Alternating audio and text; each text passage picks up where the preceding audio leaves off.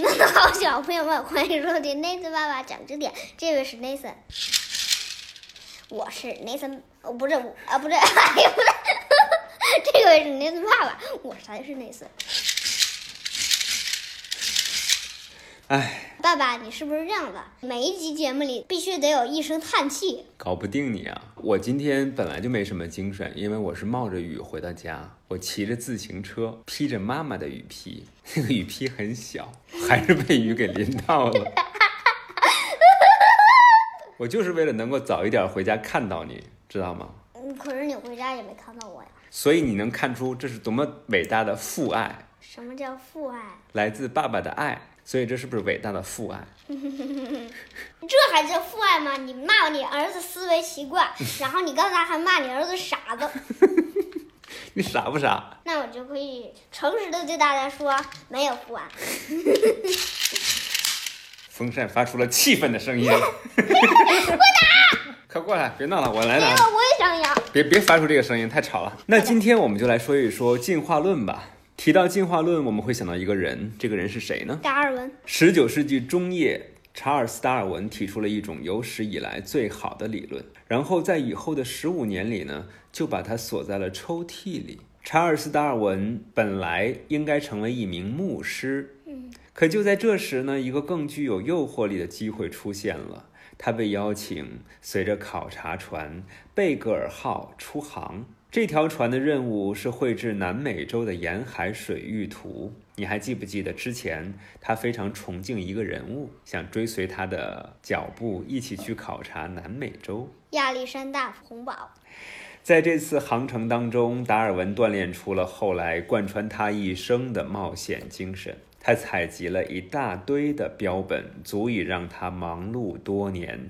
他发现了大量的大型的古代化石，其中包括目前最为完好的大地蓝鼠，一种巨型的地蓝。他在智利的一次地震当中险些丧命。他发现了一种新的海豚。他对整个安第斯山脉做了地质考察。他提出一种关于珊瑚形成的理论。受到了很多人的赞赏。就在达尔文二十七岁的时候，他回到了故乡，思索自己看到的东西。他想，对大多数物种来说，生命就是一场为了生存而进行的斗争。你同意这句话吗？呃，我想想啊，咱们人类生活，咱们也没怎么斗争啊。我们会面对着一些自然灾害，是吧？比如说新型冠状病毒，嗯，这个还算是一种病毒的侵袭，算一种传染疾病，是吧？嗯，那比如说人类会面对着像地震呐、海啸啊、洪水啊、台风啊等等很多自然灾害，是吧？包括人类为了能够生活的更好，其实，在现实生活当中，当你走出学校之后，进入社会，在工作单位，是不是也面临很多的竞争？嗯嗯。有一次我看到一条信息，嗯，他说等到明年，好像是人们就要用三维码，就不用二维码了。是吗？嗯，就彩色的维码。你看，你指的这个是技术的革新。有些人掌握了更高新的科技，嗯，那有些人没有掌握，很落后。那你说资源会去高新科技的那些人手中呢，还是会到那些落后技术的人手中呢？当然是到高新科技。对，但是社会也会帮助那些穷地方呀。嗯，这是一个好的文明社会，对弱势群体会予以更多的关怀，对吧？嗯。但是呢，其实，在自然环境当中，这些物种，它们都是为了让自己能够种族繁荣，就会把一些优势遗传给后代。物种就是以这样的方式不断的去完善，而有些物种呢，没有成功，就渐渐的消失灭绝了。这种想法是花了一些时间才形成的。由于要对采集来的成箱的标本进行整理，直到1842年，在他回到英格兰五年之后，达尔文才开始简略地提出他的新理论。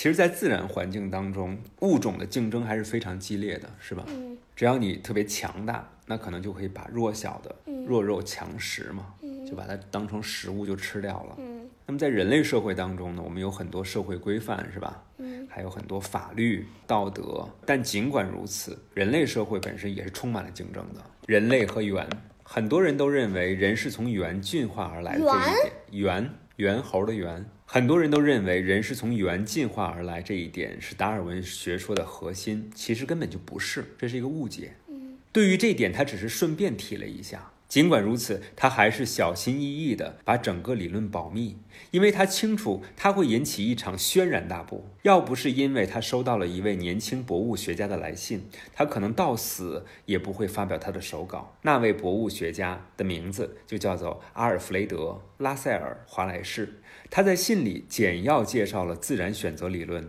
与达尔文没发表的手稿内容很相似。华莱士和达尔文通了几次信，还把达尔文可能会感兴趣的标本寄给了他。华莱士一点儿也不知道，他快要发表的理论和达尔文已经研究了二十年的学说几乎完全相同。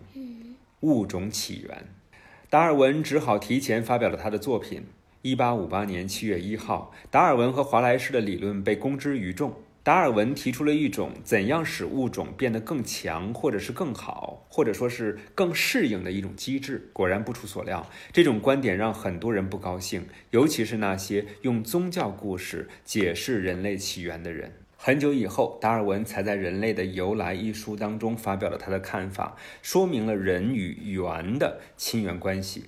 这个结论是很大胆的，因为当时还没有任何化石记录支持这样的一个观点。